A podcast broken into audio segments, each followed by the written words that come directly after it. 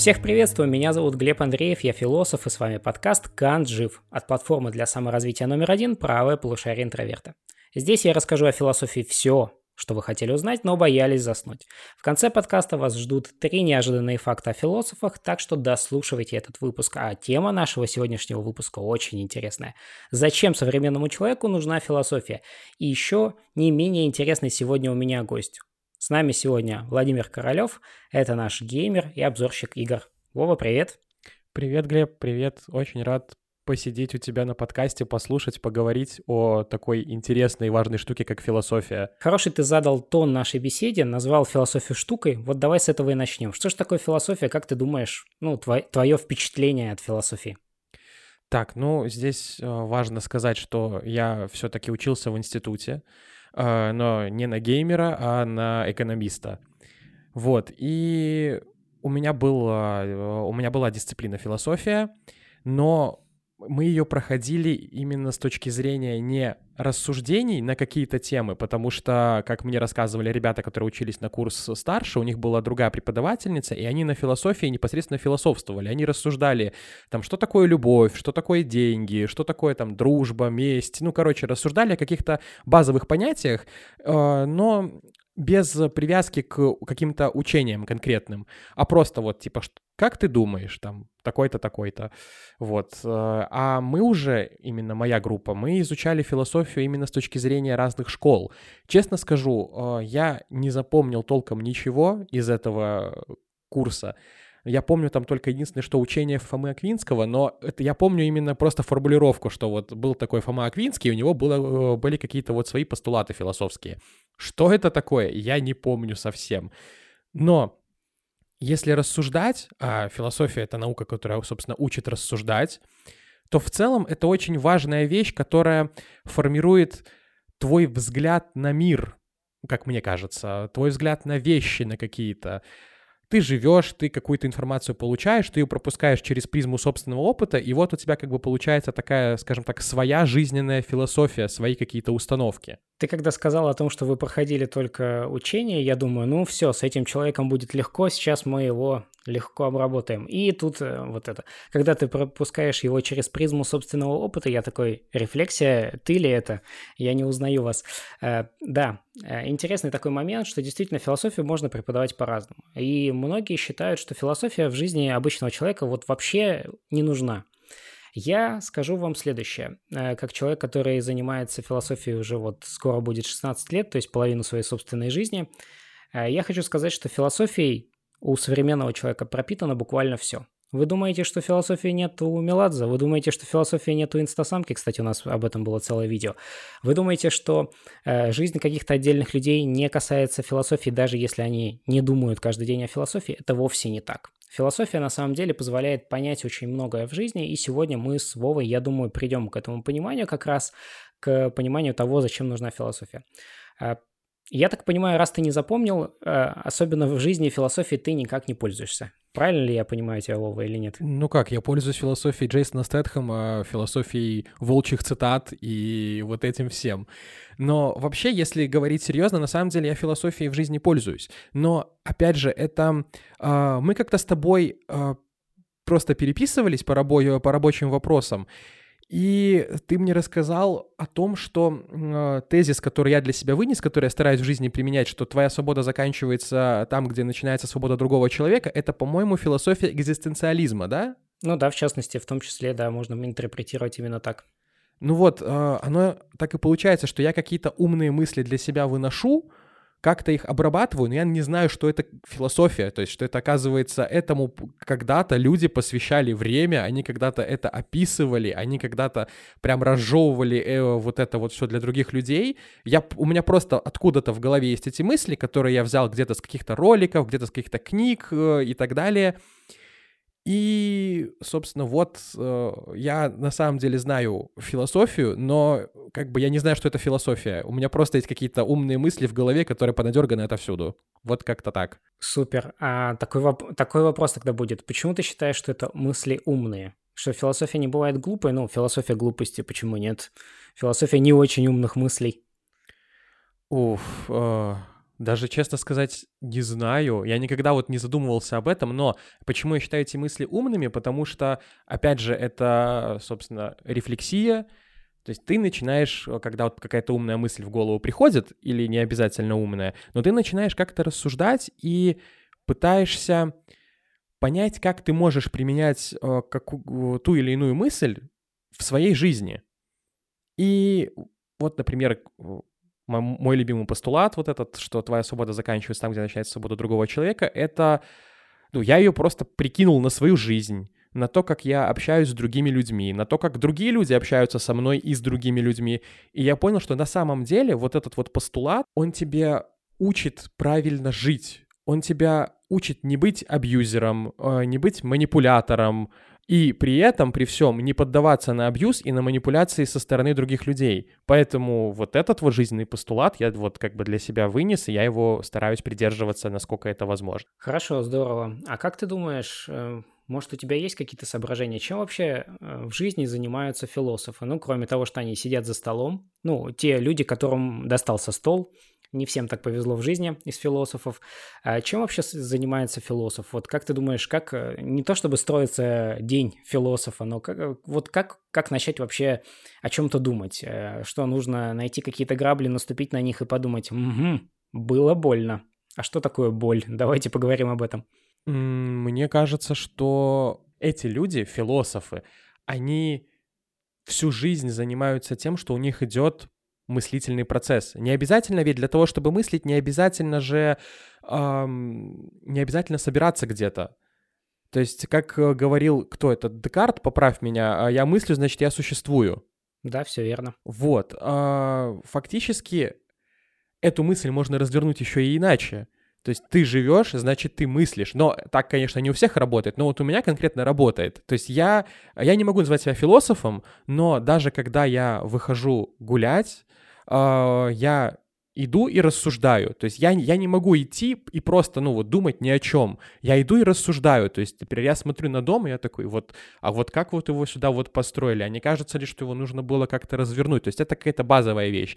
Потом, например, произошла какая-нибудь в жизни кризисная ситуация, ну или не кризисная, но, тем не менее, какая-то ситуация, которая тебя э, заставила о чем-то задуматься. То есть там, я не знаю, э, там ушла девушка, э, там, ты поругался с другом, там, я не знаю, ты там кому-то что-то сказал так, что ты его обидел, и ты начинаешь об этом думать и пропускать через призму своего восприятия и пытаешься еще при этом подставить себя на, мыс... ну, на сторону другого человека. И вот так вот, таким образом, ты сначала, да, ты сначала просто обыгрываешь ситуацию, потом ты начинаешь эту ситуацию как бы экстраполировать на какие-то другие жизненные ситуации, и в конечном итоге ты из вот такого вот мыслительного процесса на базовом уровне, ты какое-то именно зерно истины, ты ну, пытаешься достать, то есть получается или нет, это уже от человека зависит, но ты достаешь какую-то вот крупицу, э, крупицу информации, которая, грубо говоря, то есть ситуация такая, например, произошла, что ты кого-то обидел, и ты э, достаешь из этого э, мысль о том, что не нужно, например, навязывать свое мнение, потому что ты пытался навязывать свое мнение, и вот как бы к чему это пришло к чему это привело?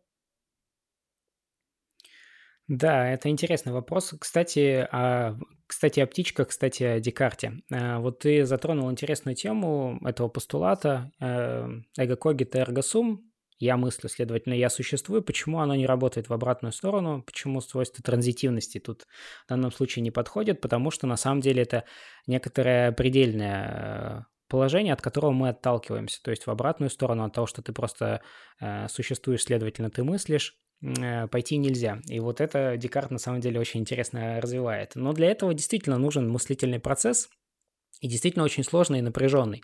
Э, несмотря на то, что очень многие люди думают, что достаточно легко сегодня говорить о мире, когда-то о мире все сообщала философия, буквально все. То есть, э, что такое вода, что такое огонь, зачем мир, почему мир, э, как существует в нем человек, все это сообщала когда-то философия. Другим людям когда-то она об этом задумывалась, когда еще не было как таковой науки в ее современном понимании. Э, очень часто науку на самом деле противопоставляют том числе философскому какому-то мировоззрению, говорят о том, что вот в философии нет якобы никаких окончательных постулатов, они там, э, по мнению некоторых людей, быть может, не нужны, и может быть это и справедливо. Э, скажи мне, пожалуйста, Вова, а ты вообще сам за науку? Вот э, математика, по мнению Ломоносова, как он признался, ум в порядок приводит, например. Как ты считаешь, вот э, наука – это, скажем так, область будущего? То, зачем будущее или нет? Какой очень интересный вопрос, но я хотел бы немножко э, отмотать твои слова назад. Э, ты сказал про то, что в философии постоянно все изменяется, что это неточная наука, но с другой стороны, э, философия — это другая область, то есть это не область точных вычислений, это не область э, того, что вот у тебя было два яблока, ты одно съел, сколько у тебя осталось. То есть э, философия не может ответить на этот вопрос так, что а вот смотря как ты его съел, наполовину там или э, частично, или же а вот если это, э, это яблоко сгнило, можно ли считать, что ты его съел? Ну то есть как бы э, в конкретно в примере с яблоками философия ну, не нужна. То есть здесь как бы есть четкие водные, и четкие ответы должен дать на это. Но в рамках нашей жизни мы все всегда меняемся. А, я на самом деле немножко не могу понять а, до конца людей, которые говорят о том, что ты должен придерживаться каких-то вот одних взглядов, вот, грубо говоря, вот сейчас и до конца. Ведь ситуации бывают разные, и твой взгляд на какую-то конкретную ситуацию, он может меняться в зависимости от обстоятельств, в зависимости от твоего настроения, в зависимости, там, я не знаю, на улице солнце или на улице дождь. Как бы все влияет на нас, как на людей, и на наш мыслительный процесс. И, собственно, на те мысли, которые к нам приходят. Поэтому, да, философия — это наука не, не точная, но в этом ее и прелесть, что она позволяет посмотреть на одну ситуацию с разных углов. Ну, как мне кажется, опять же, я не философ.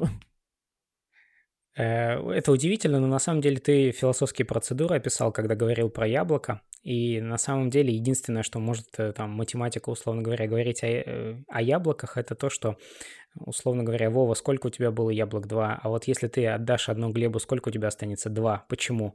Ну, потому что я не отдал. Вот. В этом смысле, вот, вот и вся математика. А вот все, что ты задаешь как какие-то определенные сложные категории, сложные виды, роды э, и сложные вопросы по-настоящему, вот это все как раз философские аспекты. Без философии это все невозможно. Одно из определений философии – это искусство или умение задавать вопросы. И некоторые философы говорят о том, что если вопрос правильно задан, то он обязательно получит ответ. Не обязательно этот ответ нам понравится, правда, здесь нужно помнить об этом, но ответ обязательно будет. И в этом смысле философия – это как раз вот все то, что окружает Э, якобы истины или то, что э, нам кажется истинным, или вот э, то, что должно быть и должно существовать, потому что понятно, что без того, чтобы задаться вопросом, а как улучшить, условно говоря, двигатель внутреннего сгорания, не было бы этих достижений. Но это как раз философский аспект того, что могут дать нам науки. В этом смысле противопоставление, которым ну, многие занимаются, оно не совсем актуально, поэтому Эм, в этом смысле нужно всегда понимать, что все в этом мире в некотором роде относительно. И все достижения современной физики, современной математики базируются на абсолютно философских началах, потому что когда мы задаемся вопросом о том, э, как, например, существует э, темная материя или как существуют черные дыры, мы говорим о том, чего мы не имеем в наличности, чего мы не имеем в руках, да, и, то есть это какие-то очень отвлеченные материи для нас, но тем не менее мы получаем какие-то результаты. И результаты в том числе благодаря философии, потому что у философии есть огромный вклад в науки, во все, и это удивительно, что философия дала нам логику, и мы пользуемся одной логикой для всех наук. Не надо с биологического языка переводить на физический, потом на математический, и вот три ученых сидят, или знаешь, это анекдот напоминает Вова, пришли три ученых в бар и пытаются понять друг друга. Вот без э, логики как раз они не смогли бы друг друга понять. Э, кажется, что то описание, о котором ты говорил, философии, оно такое своеобразное. Вот у нас существуют различные концепции, там гедонизм, например, который базируется на удовольствии или отсутствии несчастья, или, например, стоицизм, который говорит «борись», или там даже та же самая философия волка. Э, в этом смысле это шуточная философия, но понятно, что она может быть э, под определенные постулаты э, так или иначе трансформирована. Получается, что это своеобразные такие концепции, которыми можно пользоваться, можно не пользоваться, и взгляды вот существуют, да, ну, своеобразные мнения, взгляды на жизнь. Можно придерживаться одних, можно придерживаться других, а вроде как есть противопоставление, что путь знания – это когда ты знаешь, как надо, и тебе не нужны никакие мнения. И в этом смысле у меня к тебе вопрос, Вов. Э, пользуешься ли ты вообще чужим мнением? Прислушиваешься ли ты вообще к чужим мнениям? И что на самом деле для тебя такое вот э, мнение или какой-то совет? И непрошенный совет, уместен ли он бывает или вообще не бывает таких ситуаций, в которых э, совет неуместный, он нужен? Знаешь, тут ты такой тоже прикольный вопрос задал, потому что, ну, я считаю, что у меня довольно-таки быстрая скорость мышления, но в некоторых вопросах я настолько сильно торможу. И я, когда спрашиваю мнение там какого-нибудь условного эксперта в вопросе, я, знаешь, как-то невольно я втягиваюсь, и, ну, и превращаюсь в эту собачку, которая сидит вот на автомобильной панели и башкой кивает. Вот я вот примерно вот такой, что такой, ага, ага, да, да, да, я тебя понял, я тебя понял.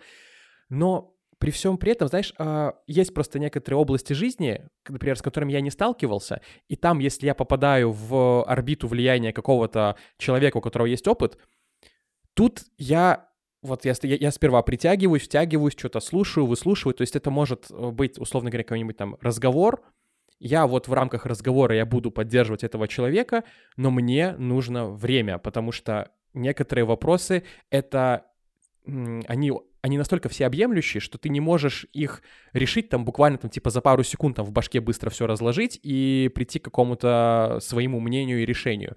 Поэтому у меня вот возникает эта самая мемная ситуация, когда ты спишь, и мозг такой, а вот помнишь тогда, а можно было бы ответить вот так. И вот у меня вот такой вот лак временной происходит, и тогда, да, в таком случае я, ну, как бы начинаю просто уже чужое мнение интерпретировать по-своему, пропускать через свою призму восприятия, и из нее уже в этом случае я уже начинаю формировать свое мнение э, с опорой на мнение э, вот того эксперта, на собственный опыт, на мнение других людей, вообще в целом на диалог, который мог там с нами там в, тогда в той гипотетической ситуации состояться. Вот так вот я и формирую уже свое мнение. Но в некоторых вопросах, э, потому что я о них думал, я о них рефлексировал, у меня есть свое четкое мнение, когда я слышу чужое мнение, а, я стараюсь все-таки его, не, свое мнение стараюсь не навязывать и стараюсь сказать оппоненту, что, ну, типа, парень, давай это как бы вести себя по-человечески, по-людски. А, ни ты, ни я, ни стопроцентные эксперты в этой области. Да и что такое истина? Как мы помним, э, игру Assassin's Creed ничто не истина, все дозволено. Поэтому не надо тут утверждать, что кто-то из нас истина в последней инстанции. Давай просто высказывать свое мнение. То есть ты считаешь так, я считаю так, почему ты считаешь так, почему я считаю так, поговорили, и где-то вот примерно вот в области столкновения наших мнений есть, ну, какая-то такая примерная середина, которая приемлема для, например, стороннего наблюдателя или слушателя. Вот, но все-таки, да, иногда чужое мнение очень сильно влияет, но если вопрос уже как бы был обдуман, отрефлексирован, то тут уже чужое мнение, ну вот конкретно на меня, оно уже не повлияет никак. А можно вопрос тебе очень философский на самом деле, и не бойся ошибиться в данном случае, потому что нет никакого правильного ответа, существуют разные взгляды и концепции в данном случае. А как ты считаешь вообще, существует такое вот это сложное, неуловимое понятие, как э, свое собственное мнение? Бывает ли у нас на самом деле свое собственное мнение? Объясню, почему такой вопрос возникает. Вот смотри, ты рождаешься, ну, ты, как и я, а, мы ничего от рождения не умеем. Ребенок не умеет даже дышать, ему надо помочь и это сделать. Э, собственно, ничего он не умеет. Потом ложка, вилка нужно держать, чтению научиться, писать научиться, там, работать нужно учиться, думать нужно учиться, переходить дорогу и то нужно учиться. Ну, всему научился человек, ну, тому, что ему потребовалось, и тому, чему его научили. Семья, а, социум вокруг, школа – а, книги, которые он читал, люди, которых он слушал, видеоролики, которые он смотрел. И после этого у него сформировалось какое-то свое мнение. Но ведь это получается не свое мнение, а мнение, которое тебе дали вот эти все люди, все эти ситуации, и получается нет никакого своего мнения. Правильно я понимаю или нет? Это, знаешь, это как э, одна из нерешимых задач, которую я, я, я не помню, где конкретно вычитал, а, про корабль аргонавтов вроде бы, что вот у нас есть корабль аргонавтов, на котором плавали аргонавты. Мы его нашли, поставили его в музей какой-то, вот он стоит. Со временем, под воздействием внешних факторов, доски какие-то начинают портиться, мы их э, постепенно заменяем, и в итоге через какое-то энное количество времени у нас получается фактически корабль аргонавтов, но построенный как бы заново. Можем ли мы считать, что это тот самый корабль аргонавтов или не тот самый? Здесь примерно такая же история, что что было раньше тоже, вот яйцо или курица? Э, почему мы называем яйцо яйцом? Кто-то же вот э, до этого дошел, и мы сейчас, когда говорим, что яйцо — это яйцо, получается, мы как бы используем чужое слово, чужое мнение, которое кто-то когда-то придумал и решил это так называть. На самом деле я э, как ну, как человек, я не вижу смысла на эту тему рассуждать, просто потому что, да, мнение есть. Кто-то дошел до одной мысли, кто-то дошел до другой, они поговорили, в их разговоре родилось третье мнение, которое они оба приняли, которое они начали дальше транслировать. Что из этого было раньше, я не знаю. И, честно, думать о том, что было раньше, если у меня мое собственное мнение или его нету, или я просто понадергал э, отовсюду, я лично не вижу смысла забивать голову ответом на этот вопрос. Я вижу смысл в том, чтобы примерять мнение на себя, отталкиваясь от своего эмоционального интеллекта и от интеллекта вообще в целом, от, своей, от подачи себя, от, от самого себя в целом, как от личности. Вот здесь, вот этим вот нужно заниматься и нужно думать, чтобы правильно э, научиться правильно вести себя на людях, чтобы научиться говорить какие-то правильные или неправильные, возможно, вещи. Вот, а конкретно чужое это мнение или твое, да, как бы какая разница. Если, если ты живешь при этом хорошо, то значит это хорошо. Если ты живешь при этом плохо, значит пора что-то менять. Вот. Э, очень интересный взгляд, на самом деле, на мнение. Такой не банальный, и при этом он позволяет, знаешь, как-то формировать жизнь, ну, то есть работать с этим. Потому что бывают такие взгляды у людей, когда ты в результате беседы вдруг выясняешь, что у них вот два противоположных мнения одновременно, и как-то это разрывает человека. Такая своеобразная, очень специфическая позиция, где человек сам находит свои противоречия, и ему очень трудно жить, поэтому он не любит отвечать ни на какие вопросы, потому что, не дай бог, обнаружатся эти противоречия, и вот тут у него нет никакого мнения на этот счет, и это на самом деле очень сложно. А на самом деле, если, дорогие друзья, у вас нет никакого мнения насчет философии, если вы думаете, что это скучная дисциплина или что это дисциплина, которая абсолютно не может быть никак э, применена к вашей жизни, то на моем видео summary, которое называется «Как понимать философию», я раскрываю тайну того, как можно при помощи философии на самом деле деконструировать жизнь, как ее можно разбирать и как можно ее собирать обратно, и какие постулаты на самом деле для себя можно использовать. Поэтому, дорогие слушатели, у нас для вас есть прекрасная новость. Правому полушарию интроверта в этом году исполняется целых пять лет, целая жизнь прошла. И мы хотим, конечно же, отпраздновать это событие с теми, кто нас поддерживает, с вами, дорогие друзья. По специальному промокоду 5 years вы получите целый месяц бесплатного доступа ко всем нашим видео summary, в том числе к моему видео summary, который называется «Как понимать философию», на котором я вам на четком примере очень известного фильма расскажу, как философия на самом деле работает в жизни каждого человека. Все просто, понятно, три часа, с помощью мемов все очень легко и доступно на самом деле разбирается. Оформив подписку в августе, вы сможете принять участие в розыгрыше призов. А еще на самом деле в этом месяце у нас действует сумасшедшая скидка на все профессиональные курсы, 50%.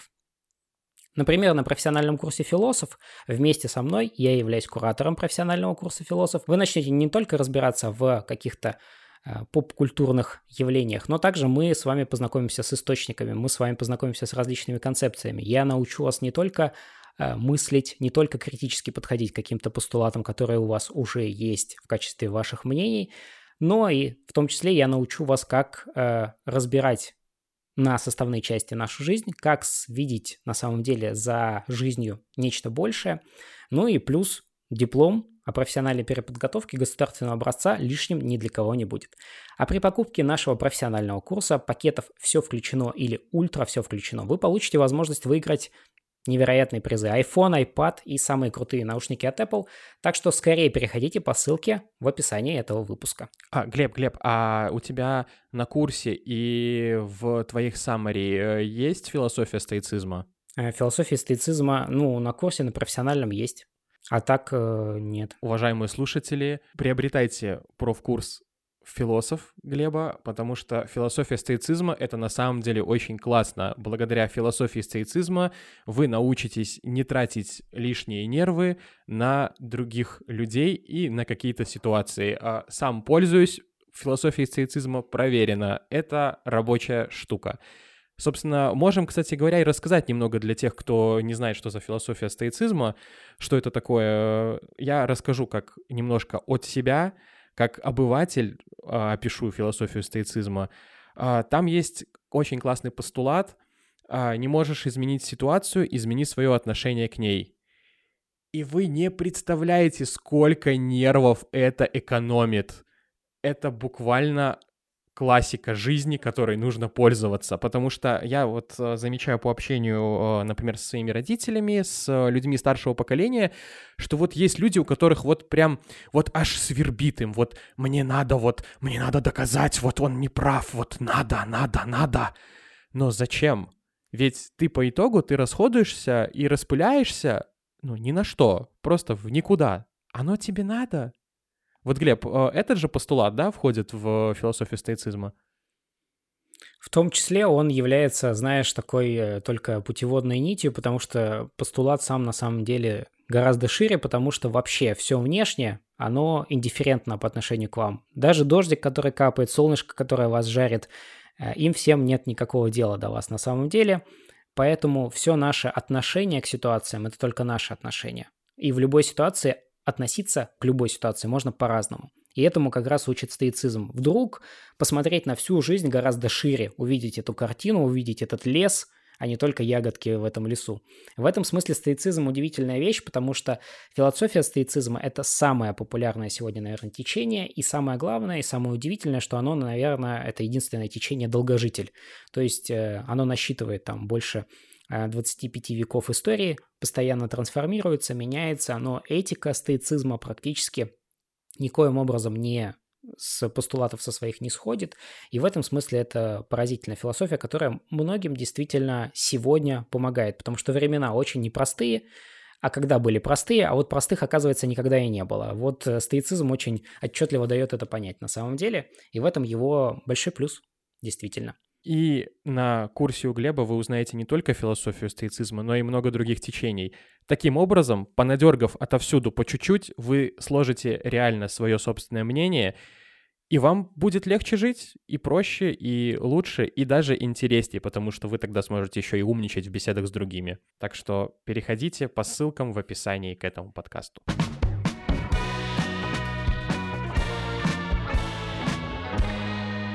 Давай тогда перейдем от того, что тебе не близко, раз ты не хочешь о мнениях говорить. Давай поговорим об э, о чем? Об играх, которые тебе близки. О, о том, да. что тебе казалось ближе всего. А, такой вопрос. Есть ли у тебя любимые компьютерные игры? Вот очень простой вопрос. Вот, э, дорогие слушатели, знаете этот самый момент, когда ты составляешь свой список фильмов, книг или игр, и такой думаешь, вот сейчас у меня спросят, и я отвечу, и потом, когда это спрашивают, у тебя в голове просто сверчки. Вот он именно сейчас. Так, ну надо, надо подумать, надо подумать. Я на самом деле за свою жизнь переиграл в огромное количество игр, что-то нравилось, что-то не нравилось, но из такого, наверное, что скорее просто произвело впечатление, это, ну вот, мне очень нравится дилогия The Last of Us. Я не знаю, насколько э, аудитория Глеба знает за эту вселенную, но, по крайней мере, какие-то люди точно будут знать за сериал. И вот сериал основан на игре, и я обожаю вот конкретно эту дилогию. Мне очень... Она... В нее приятно играть, в ней интересный сюжет, в ней очень классные анимации, и ты погружаешься в нее как реально в кино. И вот, наверное, поэтому я вот эту вот дилогию очень так люблю.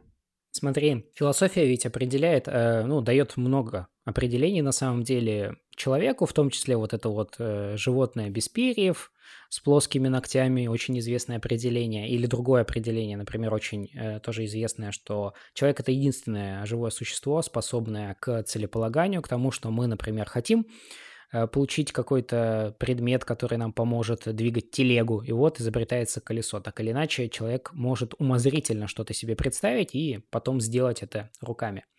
Но еще есть одно интересное наблюдение, что человек это единственное живое существо, которое играет для развлечений. Да, есть животные, которые на самом деле тоже играют, но они скорее учатся в этих играх, учатся охотиться, учатся тому, как добивать жертву и прочее. А человек вот для отдохновения играет. И это удивительно. С одной стороны, с другой стороны, это очень понятно, потому что это настоящая культура человека. Получается, что человек э, играет дважды. У него есть культура, потому что ложка и вилка нам не нужны для того, чтобы есть. Есть можно и руками. То есть это своеобразная уже игра. И в этой игре появляется еще одна игра. Это компьютерные игры, например. И э, в самой игре есть еще одна игра. Это уже развитие самого сюжета. И ты на самом деле привел классный пример, особенно вторая часть. Это потрясающее такое сплетение различных таких вот проверок самого себя, что можно, что нельзя, и в этом смысле это такое философское очень исследование. На самом деле, неспроста Last of Us очень популярная, так или иначе по всему миру история, которая привлекает э, различных поклонников, и там кто-то э, находит различные отсылки в этом всем. Но у меня к тебе такой вопрос. Как ты считаешь, что, что в первую очередь э, лежит в основе этой игры? Что вот, что тут есть? Какой основной вот этот вот момент, с чего вдруг вот была придумана вся эта история – с чего она появляется? Как ты думаешь, что вот такое первая основа, первый двигатель этого всего? Так, э, я честно скажу, я не смотрел интервью с э, Нилом Дракманом, никаких интервью. Э, я только играл в игру, вот, поэтому я не могу сказать, что конкретно стало для него вдохновением. Но вообще, если попытаться разобраться в этом, во-первых, The Last of Us — это постапокалипсис.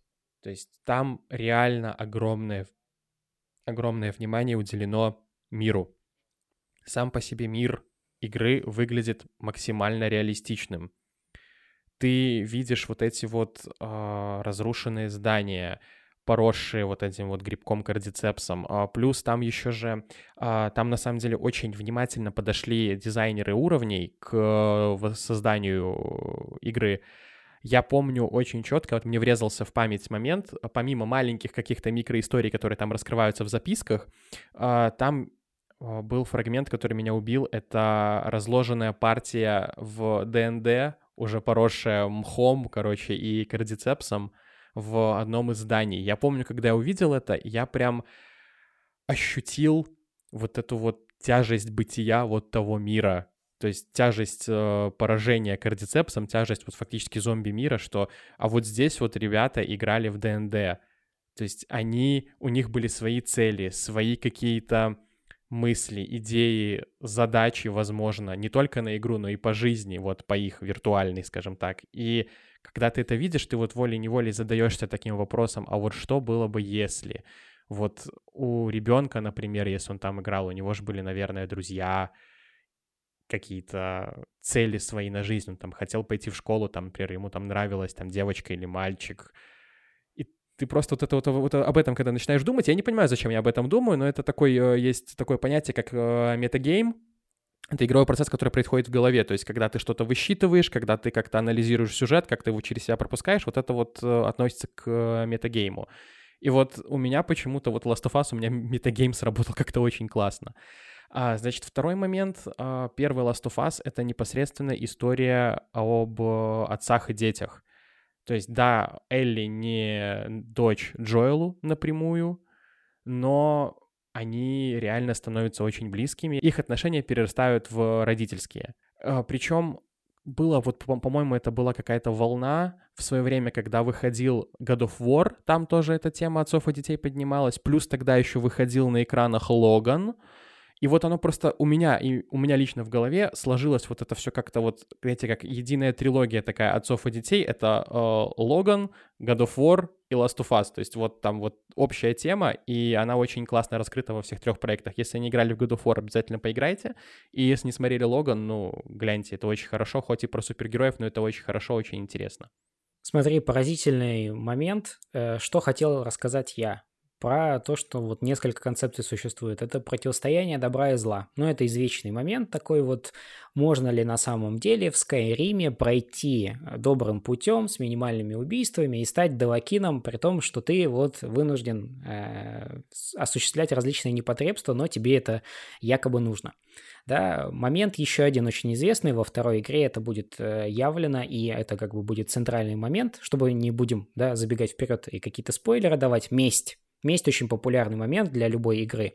И самый главный вот момент на поверхности.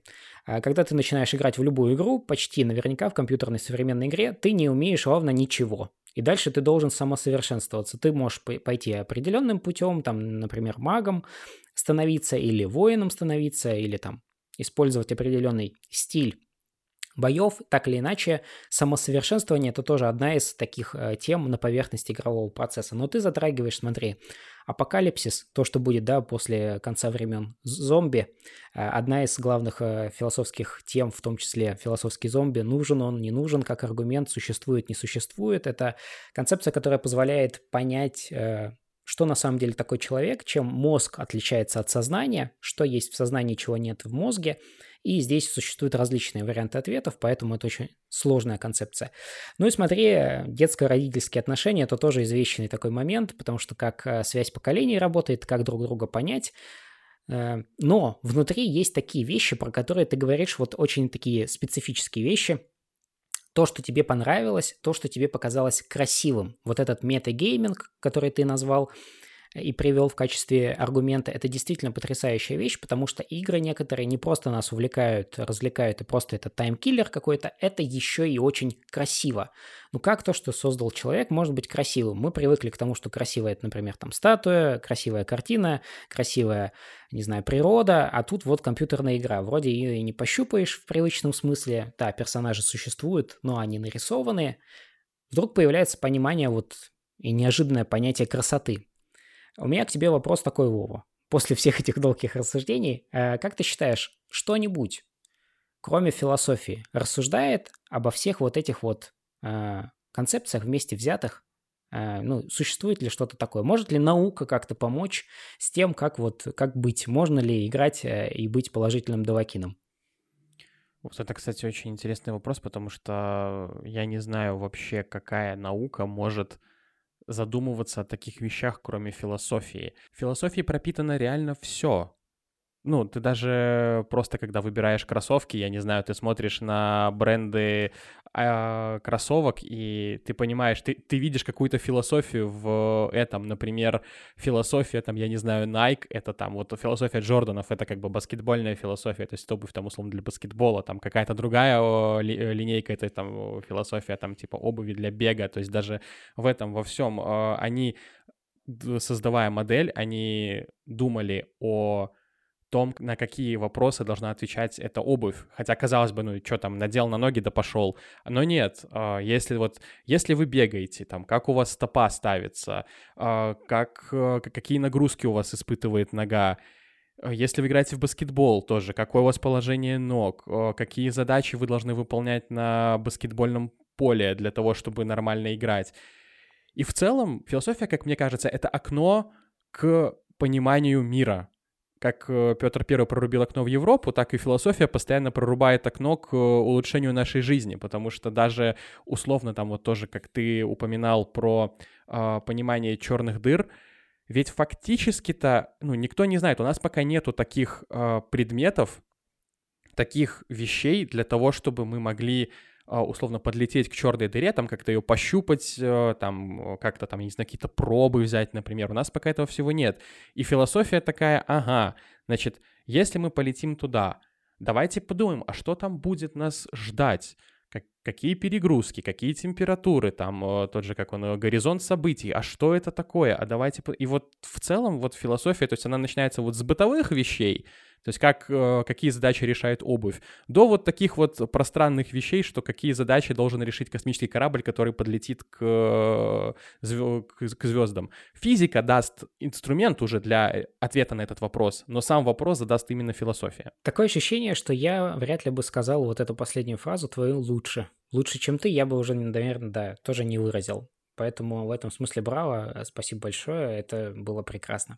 Давай перейдем э, тогда от более таких вот общих вещей к тому, что может быть ближе к человеку, к каждому. Может быть, э, в твоей жизни были такие ситуации, когда тебя кто-то обижал. О, да, это прям абсолютно моя история. Хорошо, как ты считаешь, вот обидел тебя кто-нибудь? месть — это выход или нет? Каких взглядов ты на месть придерживаешься? Можно ли мстить самому? Нужно ли мстить на самом деле? Может быть, ты ведешь список как Ария Старк и зачитываешь его перед сном? Это шутка, если что, просто, да. Но так или иначе, месть — это очень большая обширная тема, интересно твое собственное мнение. Кстати говоря, вот э, возвращаясь к теме Last of Us, там это очень прикольно показано, но мы лучше, мы по Last of Us, наверное, поговорим лучше чуть-чуть позже, а вот сейчас конкретно вот про меня. Вообще для меня месть — это на самом деле очень, очень странная штука, потому что реально намного проще забыть и отпустить. Да, это сложно, это это очень сложно, э, как бы, дорогие слушатели, я в школе был, если что, прям аутсайдером, и надо мной прям нехило так поиздевались, мне очень сильно мое ментальное и физическое здоровье попортили в свое время. Но, честно сказать, мстить, ну, как, как говорят некоторые, типа, крутые философы-бойцы, что, типа, месть — это удел слабых, а я не знаю, насколько это удел слабых или это удел сильных. Факт в том, что время идет, а, жизнь меняется, и волочь за собой вот этот вот огромный неподъемный вес каких-то своих детских обид, э, обид там причем как на родителей, так и на школьных обидчиков. А зачем? Ведь фактически ты тянешь за собой, э, это даже можно интерпретировать не как груз, а как огромного-огромного паука, который тебя периодически кусает и травит. Ты расходуешь энергию и собственные силы на то, чтобы а, там, условно, например, спланировать месть, типа, вот, я ему как отомщу, как я ему сейчас вот сделаю плохо. Но при этом, при всем, ты как будто бы концентрируешься на жизни другого человека, но не на своей. А ведь жизнь, как бы, она, ну, не сказать, что прям слишком большая. Лучше, как мне кажется, сконцентрироваться на себе и на своей жизни, потому что даже условный какой-нибудь вот там мой обидчик когда-нибудь лет через, там, я не знаю, N, или же, может быть, никогда, да, собственно, неважно. Но может реально возникнуть такая ситуация, что мне понадобится какая-то его помощь. И здесь лично я, как человек не очень э, мстительный и по факту не сильно злопамятный, я скорее обращусь к нему или же помогу, нежели я буду такой, а, а вот помнишь, 15 лет назад ты в школе мне дал подзатыльник, все, никогда, да господи, зачем? Во-первых, как бы делать добро всегда приятно, то есть если ты кому-то помог, э, вот я думаю, что многие сталкивались с этой штукой, когда ты сделал что-то хорошее, и ты прям такой душевный подъем э, чувствуешь, вот, это уже классно. А во-вторых, если, например, тебе нужна помощь обидчика, то как бы ты же кому делаешь лучше? Ты же делаешь лучше себе, а любить себя как бы это очень важно на самом деле. И поэтому в целом беспроблемно обратиться к кому-то, там, кто тебя а, когда-то обижал, кому там хочешь отомстить, ну, по-моему, это нормально. Как бы нужно в первую очередь всегда думать о себе, а не о том, что вот я хочу отомстить, потому что ты будешь гнаться за местью, но куда тебя заведет эта дорога, никто не знает, и ты можешь реально в итоге оказаться просто у разбитого корыта. Эм, интересный взгляд, но смотри, Вов, ведь ты не всегда был таким опытным человеком. Когда-то тебе, э, ну вот в момент обиды очень хотелось ведь отомстить, правда ведь? Ну, наверняка ты в такой ситуации бывал. О, конечно, конечно. Ну, собственно, я тогда-то и школьником был, я тогда, ну, я тогда знал-то там о, о мире, что, ну, типа, вода мокрая, а солнце жарит, ну, типа, условно. Вот, э, я тогда не читал так много книг, не смотрел так много фильмов, э, не думал в целом так много, и на самом деле мне, кстати, огромный boost э, дал театр. Я уже говорил там на нескольких подкастах, что я в свое время я играл в театре, и на самом деле игра в театре и работа именно режиссерская с нами, как с актерами, она мне дала очень много именно в плане того, чтобы смотреть на ситуацию с разных углов.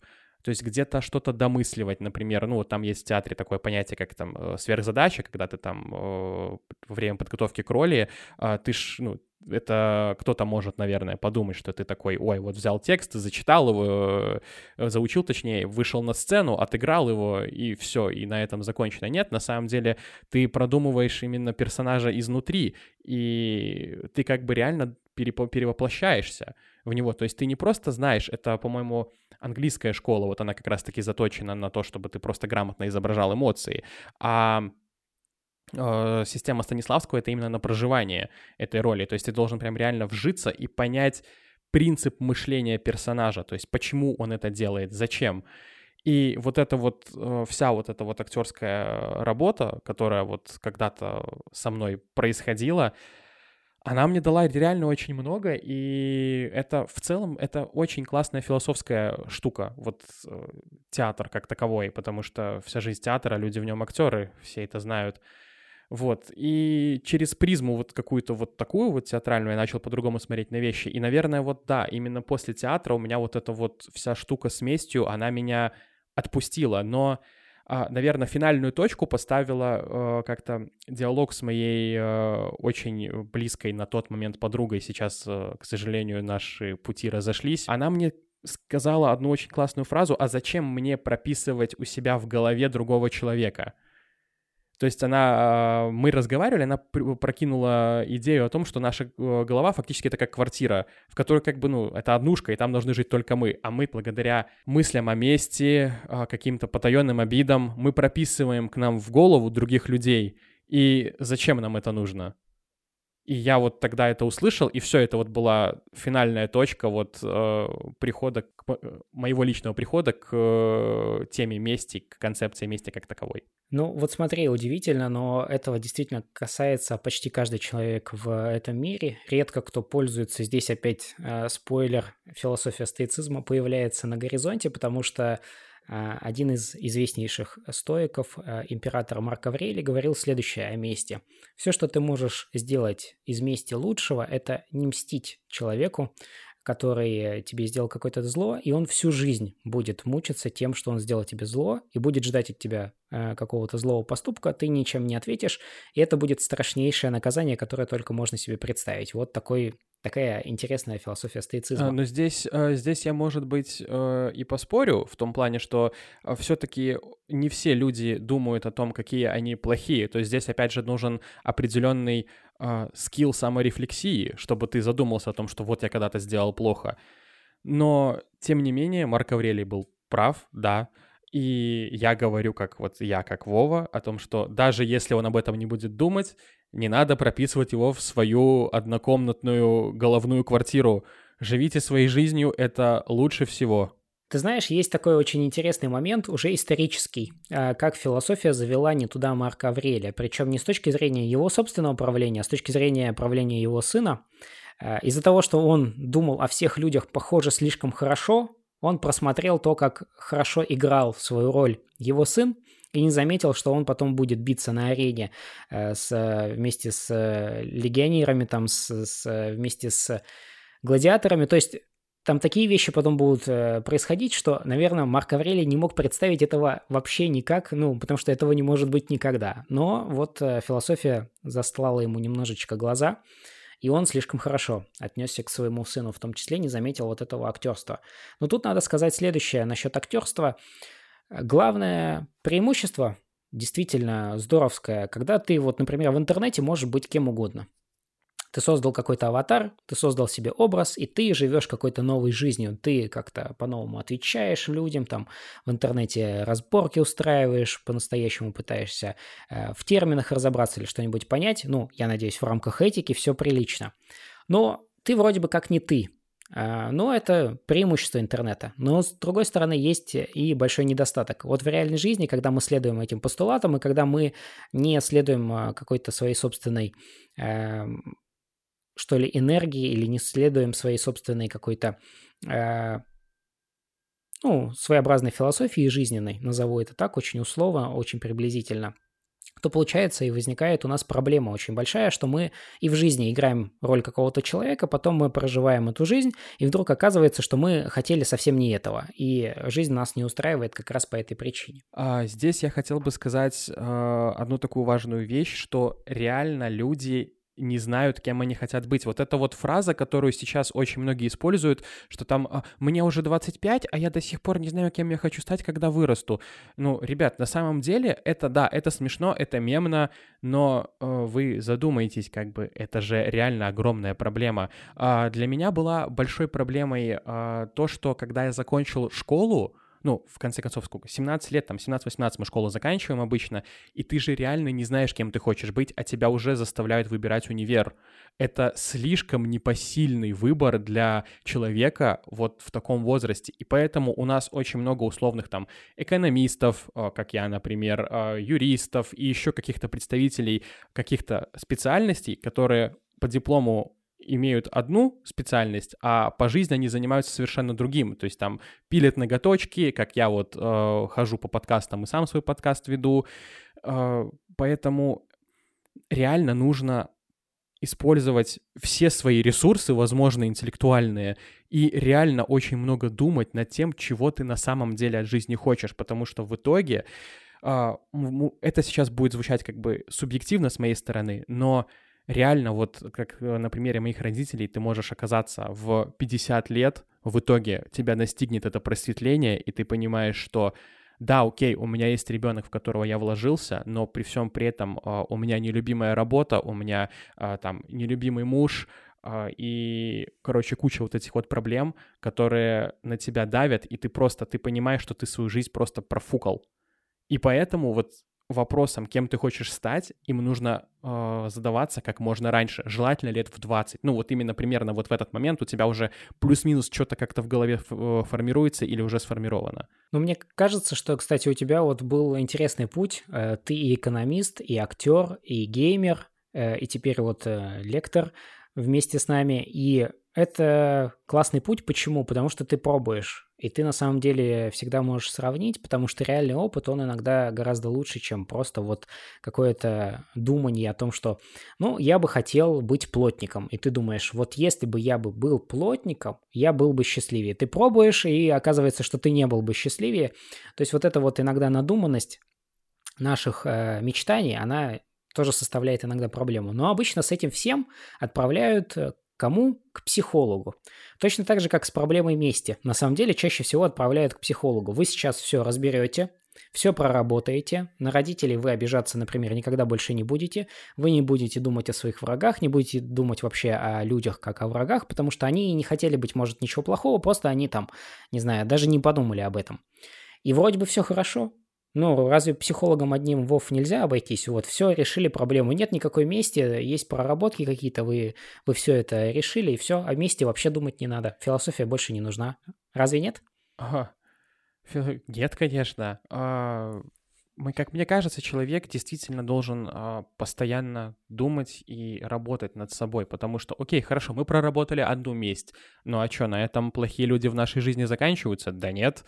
И тебе нужно не просто приходить к психологу и решать какую-то проблему, а тебе нужно вычленять именно зерна, именно крупицы истины, которые нужно накладывать э, на всю свою жизнь. То есть их нужно как, а, знаете, как в играх, типа вот эта вот э, задача, которая, ну вот обычно висит, типа как э, маркер, типа куда ты идешь, и там вот теперь там задача, убейте там дракона, например. Вот у тебя должно быть висеть что-то вот подобного рода вот в твоем жизненном окне, что если тебя обидели, там не распыляйся и не мсти, потому что там это не нужно. А, и вот ты такой, а почему же это не нужно? И ты у себя в голове нажимаешь на эту вот э, умозрительную иконочку, и там у тебя просто полный э, список, точнее не список, а там описание того, почему так делать не нужно. То есть вот так вот ты как бы создаешь для себя вот эту вот ссылку на то, почему этого делать не стоит. И там уже ссылка на непосредственно зерно вот этой вот информации, как ты к этому пришел.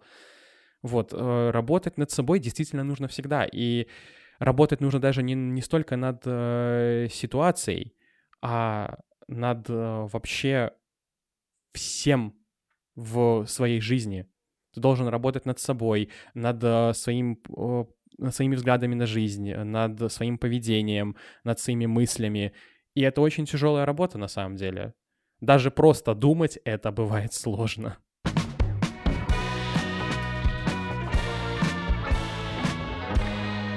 Самое интересное, пожалуй, это то, что многие представляют себе вот отличие главной психологии от философии, вроде бы как эти обе дисциплины занимаются тем, что пытаются понять в том числе человека. Хотя философия на самом деле сосредоточена не только на человеке, и не столько на человеке, это вот к Сократу, это вот к Канту, куда-то туда к философской антропологии все ближе. На самом деле философия занимается не только этим и не столько этим, но интересный такой получается какой-то вот э, момент, что с психологией обычно все связывают какой-то вот индивидуальный опыт, что тебе лично помогут разобраться с тем, какие существуют люди, э, какие бывают у них реакции, как можно из этого выходить, какие есть э, лайфхаки, как можно этим пользоваться, как можно тормозить какие-то свои естественные реакции, или что делать, если вот ты попал в какую-то ситуацию. Но Существует же момент сложнейший выбора, нужно же понять, к какому психологу пойти. КПТ, или какие-то другие методики тебе помогут. Опять выбор. А э, что занимается выбором, что занимается тем, что отсылает нас опять к человеку, в том числе и к самым универсальным проблемам? Философия. То есть мы опять попадаем в эту ловушку. Если нам кажется, что философия нам вот совершенно не нужна, то смотрите. Вова сегодня рассказывал классный принцип о том, что вот ты сделал добро, и как-то на душе приятно, и вообще вот э, какие-то внутренние реакции пошли. Удивительный момент, но на самом деле эту философскую концепцию ну, все с ней знакомы так или иначе, когда вот ты сделал добро, действительно бросил его в воду и как-то приятно. Но знаете ли вы о том, что на самом деле это философская концепция, причем достаточно крупная, это философский принцип любви, причем любви по Канту, по человеку, который дал название нашему сегодняшнему подкасту. Почему Кант жив все еще, и э, сейчас я вам это докажу. Смотрите, когда Вова говорит о том, что ты сделал добро, и э, к человеку как-то ты вот даже лучше расположился. Вот это и должен быть принцип на самом деле, который, э, философский принцип, который называется принципом любви у Канта. Э, это не э, своеобразный, да, христианской э, любви принцип, когда ты должен возлюбить ближнего своего. Кант доходит до следующего. Он понимает, что возлюбить ближнего, просто так вот заставить себя любить, это глупость, это чушь, это ерунда, это невозможно. Вот э, ненавидеть, кстати, на этот счет вот тут э, другие возможности могут быть. Но просто полюбить человека просто так, какого-то незнакомого человека, полюбить и бежать ему делать добро невозможно. Но человек совершенно по-другому работает. Можно сделать добро и быть, э, вдруг открыть для себя этого человека и уже не возлюбить его, но уже как-то лучше относиться к нему. И потихоньку, чем больше добра ты делаешь каждому человеку, тем лучше ты относишься ко всем людям. Ты замечаешь в них добро, когда ты сам сеешь его, условно говоря. Неожиданный поворот, ну, мне кажется, что очень неожиданный. Но давайте вернемся к мести. Вова сегодня рассказал о месте, э, достаточно подробно о своем собственном опыте. Давайте вернемся к Last of Us. Там есть э, большая такая дилемма. Вова, может быть, расскажешь в общих чертах, в чем там главная проблема? Уважаемые зрители, слушатели данного подкаста, сейчас будут спойлеры к игре The Last of Us 2. А, фанаты сериала, которые ждут выхода второго сезона, а, этот блок лучше вам скипнуть, потому что я сейчас просто расскажу э, для того, чтобы сложилось у наших слушателей понимание вообще э, вот этой вот идеи мести, которую э, так круто раскрыл, как мне кажется, Нил Дракман в The Last of Us Part 2. Короче, э, значит, у нас в конце первой части Джоэл, он решает спасти Элли. Кстати, вот тут тоже очень такой интересный философский вопрос, потому что Элли, у нее в голове был грипп, пророс вот этот вот гриб, который поработил мир, но при этом он э, как бы Элли не поработил, то есть у нее иммунитет оказался, и фактически э, Элли должна была принести себя в жертву, то есть чтобы э, ученые, оставшиеся, которых там, напоминаю, там э, лютый ад творится в этом мире, то есть там нету уже ничего, и какие-то ученые, которых вот наскребли из выживших буквально по сусекам, они должны были провести эту операцию и разработать лекарство, чтобы победить этот кардицепс, но Джоэл поступает довольно эгоистично, и он э, убивает всех ученых, убивает там всех, кто там э, был на этой базе, э, солдат, и спасает Элли. У одного из ученых была дочка Эбби. И во второй части Эбби выслеживает Джоэла и убивает его на глазах у Элли. Очень жестоко, э, с помощью кулюшки для гольфа. Вот. А, один момент просто такой, который многих не устроил. И дальше начинается круговорот мести, потому что Элли отправляется э, за Эбби в Сиэтл и пытается отыскать, собственно, Эбби. Вот тоже момент такой, что Эбби Элли, надеюсь, что вы, слушатели, уловили нить. Элли отправляется за Эбби в Сиэтл, чтобы отомстить, и убивает друзей Эбби. При этом Эбби находит э, Элли и грозится убить ее подругу, но она этого не делает. То есть Эбби в моменте разрывает спираль э, мести, но Элли этого не делает. И ее начинает мучить ПТСР, и в итоге она э, забивает на э, своего партнера, на ребенка, который у них был, отправляется, чтобы отомстить во второй раз Эбби, получает очень сильно по лицу, лишается пальцев, и в итоге она отпускает эту месть, возвращается домой и оказывается у разбитого корыта, потому что партнер ушел. То есть э, Дракман препарирует месть как э, вещь, которая разъедает человека изнутри. Помимо того, что у Элли случился вот там ПТСР и вот эти вот огромные внутренние проблемы, она их никак не решала, и она подумала решить их простым способом, завершить свою месть. Но в итоге эта месть ее добила, она осталась совершенно одна. Причем там в финале потрясающий момент, когда Элли возвращается в дом, видит, что ее партнер ушел, и у нее есть гитара, которую ей подарил Джоэл. А из-за того, что э, она во время вот этого вот своего последнего мстительного квеста, она лишилась пальцев, она не может поиграть на этой гитаре. И мне кажется, этот момент очень классно сделан, он очень показательный, потому что она лишилась вот той доброй части, которую в ней оставил Джоэл, э, в виде вот этого вот навыка игры на гитаре, она даже его лишилась. И финал, вот честно, меня добил. Я считаю, что Last of Us — это реально очень классная игра о месте. Там очень круто препарирована сама по себе идея, и я, честно сказать, я не понимаю, почему э, многие игроки ненавидят эту игру, потому что игра действительно раскрыла тему так, как было нужно. Да, там, возможно, есть проблемы с тем, что там нужно было по-другому геймплейные эпизоды расставить, чтобы у игроков было лучшее понимание происходящего, но, тем не менее, тема мести там раскрыта на все сто. Итак, э, сейчас, после того, как мы все, значит, запаслись платочками и э, наши слезы утерли, наступает очень важный момент. Мне кажется, что тоже э, это огромный плюс игры и огромный минус. Да? В чем минус игры? В том, что она заставляет нас страдать. Если раньше мы страдали в миссии с вертолетиком в GTA, просто не могли пройти, то сегодня мы страдаем из-за того, что игра слишком жизненная. Это слишком хорошо напоминает все то, что существует в жизни. И здесь потрясающий на самом деле геймплей с точки зрения того, как он раскрывает все подробности того, что существует вообще вместе. Первое, с чем мы обычно встречаемся, это возмездие. А, о нем, например, говорит Лейбниц, а, известный немецкий философ. Он говорит о том, что возмездие возможно око за око, зуб за зуб. Это вполне логично. И вот смотрите, Страдает один родитель, страдает другой родитель. Казалось бы, все на этом. Ну, долж, должна месть разорваться, но нет. Существует же проблема обиды, существует же проблема того, что страдания не заканчиваются, где и как разрывается этот порочный круг из мести. И без философии, без э, рассуждения о том, как на самом деле возможно возмездие, почему мы перекладываем свою месть на самом деле сегодня на государство, потому что за нас мстит государство. Мы передали ему часть своей свободы, а оно за нас, э, соответственно, осуществляет справедливость. Сегодня это другая совершенно категория, это не возмездие. Вершится справедливость. В суде человека осуждают, если он совершил какое-то важное преступление, и он получает соответствующее и общепризнанное наказание. Вот совершенно другой, казалось бы, цивилизационный ответ на месть. Но ведь все равно существует в обычном поле, да, в пространстве месть. Все равно хочется отомстить. Об этом, например, говорит «Игра престолов», когда существует Ария Старк, где она со своим списком хочет отомстить всем, и она кладет на это свою собственную жизнь. Она посвятила себя мести.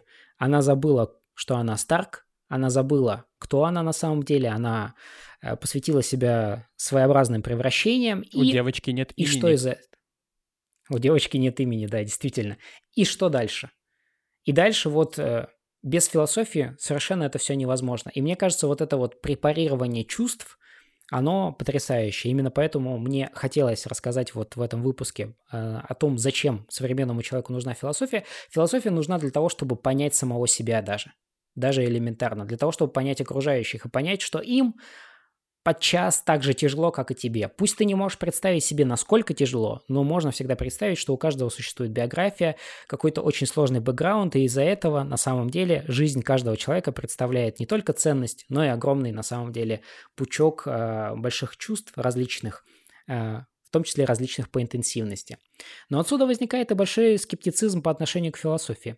Э, Вов, хочу задать тебе, скажем так, финальный вопрос. Как ты считаешь, э, Часто ли недолюбливают или как-то принижают философию? Много ли ты слышал такой критики, которая говорит о том, что, ну, философия — это какая-то дисциплина, ну, совершенно непонятная, что с ней делать? Может быть, в университете у тебя такое было? Ой, э, это было в университете не у меня, а у моих одногруппников, собственно. У них была такая мысль о том, что, ой, а зачем нам эта ну, философия, это ваша нужна? Мы тут как бы экономисты, хотя там и экономику у нас ребята тоже учили спустя рукава. Вот, но конкретно к философии у очень многих такой подход. И знаешь, Глеб, я я на самом деле скорее склоняюсь к тому, что философию нужно правильно преподносить. Э, вот я говорил в начале выпуска о том, что ребята, которые были на курс старше, у них философия была именно в разрезе того, что преподаватель им задавала тему, и они на нее дискутировали, они рассуждали, они философствовали.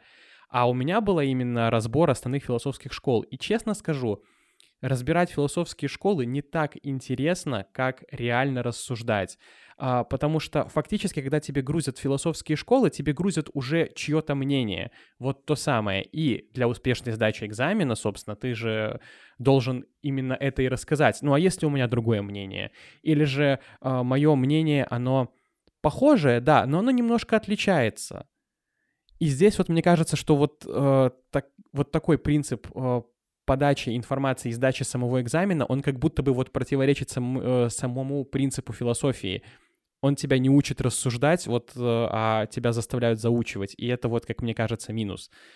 Но я считаю, что если бы философию правильно преподавали, правильно преподносили и доносили, тогда философия была бы действительно очень э, классным и важным предметом, которым бы, наверное, некоторые студенты, которым, э, у которых есть достаточный навык саморефлексии, они бы, наверное, это вспоминали бы прям добрым словом этот предмет. Ну, кстати, в некоторых странах это действительно школьный предмет, поэтому в этом смысле они несколько прогрессивны. Согласен с тобой, Вова, на самом деле, я в своей обычной жизни тоже стараюсь все-таки не задавливать э, какую-то мысль живую у тех, кто учится, в том числе у меня на курсе, у тех, кто просто приходит ко, ко мне за советом, как вот ты когда-то э, спросил у меня что-то о философии, и мы с тобой зацепились, потому что это действительно интересная тема. И мне кажется, что самое важное, э, от чего можно только отталкиваться, это то, что э, нельзя преподавать философию в том числе скучно, нужно ее преподавать с точки зрения примеров и с точки зрения какой-то ее полезности для человека, чтобы он увидел ее обязательно. Я надеюсь, в рамках сегодняшнего подкаста вы наблюдали за полезностью философии, что без философии э, многих, на самом деле, и технических усовершенствований бы не было, и в том числе человека на совершенном э, сегодняшнем уровне тоже не было бы на самом деле. И самое главное, что мне хотелось бы сказать, вот этот э, скептицизм, который существует в отношении философии, он очень забавный. Почему? Потому что скептицизм обязан рождением тоже философии. То есть мы пытаемся бороться с философией философским же методом, и в этом смысле это совершенно бесполезно. То есть философия в данном случае с помощью скептицизма неуничтожима. Глеб, а вот мне вот еще интересно, а, у меня есть такой, ну как, а, жизненный постулат, назову это так, это быть человеком. Uh, просто в свое время выходил сериал, и он так и назывался «Быть человеком», и мне очень понравилась эта формулировка, которую очень долго в голове разгонял. Типа относись к другим с сочувствием и с пониманием. Пойми, что ты человек, у тебя есть свои чувства и эмоции, но и перед тобой тоже человек. И вот этот вот постулат я стараюсь использовать в жизни. Скажи, чья это школа, чья это философия? На самом деле в различных интерпретациях эта концепция характерна для очень многих авторов на самом деле, потому что здесь и подходит Сирен Киркегор со своим экзистенциализмом, когда мы говорим о том, что если ты не уважаешь свободу другого человека, если ты не а, следишь за тем, как ты относишься к другим людям, то не, ну, будь уверен, что они к тебе будут относиться тоже плохо, и ты не узнаешь самого себя, ты не проявишь самого себя. Здесь на самом деле проявляется и категорический императив Иммануила Канта, потому что здесь, опять же, другая немножечко трактовка. Здесь не золотое правило этики относись к другому, как хочешь, чтобы относились к тебе. Наоборот, относись ко всем людям э, с таким пиететом, с таким уважением, чтобы проявить свою собственную свободу. Если ты навязываешь свое собственное мнение, например, своим детям, то ты лишаешь их свободы, ладно, это полбеды. Ты лишаешь свободы самого себя, потому что ты не уважаешь и себя, ты считаешь, что, во-первых, ты лучше других знаешь, во-вторых, ты лучше других разбираешься и точно можешь прожить еще одну жизнь. Но если ты подумаешь о своей собственной жизни и разберешься в ней, то ты будешь уверен, что ты не во всех проблемах своей собственной жизни тоже разобрался. В этом смысле очень интересно. Так что вот этот постулат быть человеком, который начинается во многом с гуманизма, э, с отношения к человеку как к человеку, с появления концепции о том, что ребенок – это тоже человек, а существует интерпретация, что ребенок это просто маленький взрослый, или ребенок это на самом деле еще недочеловек, и там тоже различные интерпретации. То есть попытка относиться к людям как к людям – это, пожалуй, главная установка европейской философии вот с точки зрения того, как сегодня развиваются события. Поэтому это замечательный принцип. Дамы и господа, пишите в комментариях ваши философские принципы, по которым вы живете. Посмотрим, сравним, э, что-нибудь друг у друга подчерпнем. И, может быть, о тех философских принципах, о которых упомянут, мы расскажем в наших следующих подкастах. Это будет отлично, потому что мы, получается, расскажем о том, что по-настоящему волнует наших слушателей. Это будет здорово. Ну а теперь долгожданные три факта о философах. Итак, первый факт. Многие слышали о Диогене, и о том, что он якобы жил в бочке. Так вот, э, размер этой бочки, вернее, пифоса, правильно так называть, потому что греки не знали бочек. Э, вот э, греки как раз использовали эти пифосы для хранения запасов продуктов, он достигал иногда двух метров. Так что не такой уж маленький был сосуд этот, в котором жил Диоген. Программа «Доступное жилье» по-гречески. Второй факт. Платон был великим философом, который иногда умел перейти границы. Вот, путешествуя в Сиракузу, он остался при дворе тирана, и э, зачем-то, по непонятной мне причине, в споре назвал тирана тираном и был отправлен на продажу в рабство. Так что, дорогие друзья, обязательно э, будьте любезно соблюдайте некоторые правила приличия, потому что даже философу не все позволено. И последний факт. Иммануил Кант фактически не закончил обучение в университете. После смерти отца у Иммануила Канта на попечении остались две сестры и младший брат – и Кант э, стал частным учителем, и в университет он вернулся только уже как преподаватель.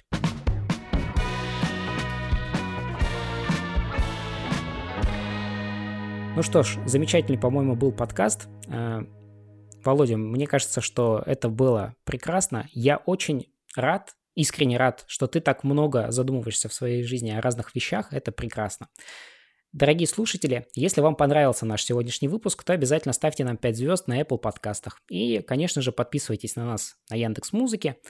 Мы расширились до целой вселенной подкастов. Вы хотели, мы сделали. У нас есть подкасты о литературе, об истории, о сексе, о всем на свете. Все это есть на нашем новом канале с подкастами на YouTube. И также смотрите более 500 видео саммари, в том числе мое видео summary о том, как понимать философию, где я за три часа рассказываю, как можно перестроить свою жизнь для того, чтобы, соответственно, легче жилось. И участвуйте в нашем праздничном розыгрыше, оформляя подписку по промокоду 5years. Так вы получите бесплатный доступ к нашим видео summary на целых 30 дней. Промокод доступен только для новых пользователей. Все ссылки вы найдете в описании к этому выпуску. Ну что ж, Вова, спасибо большое за то, что ты принял участие в этом подкасте. Я надеюсь, ты не очень устал мыслительно? А, нет, конечно, нет. А, я люблю думать, я люблю рассуждать. Вот, а, уважаемые слушатели, надеюсь, вам понравилось. Переходите на мой подкаст «Катка Нубы два чита». А, я там рассказываю очень много чего интересного про игры, и мы с моими гостями даже выходим за рамки игр, то есть это не строго подкаст, где только игры, нет, мы там тоже рассуждаем, тоже философствуем. Вот Глеб у меня был, мы рассуждали о фигурах злодеев в мире игр, да и вообще в целом в искусстве. Вот, а еще у меня была прекрасная наша Лиза Фандорина, и мы вместе очень круто поговорили про Ведьмака. Так что переходите, слушайте, там тоже интересно.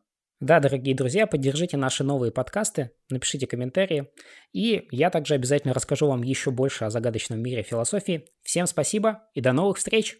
Всем пока!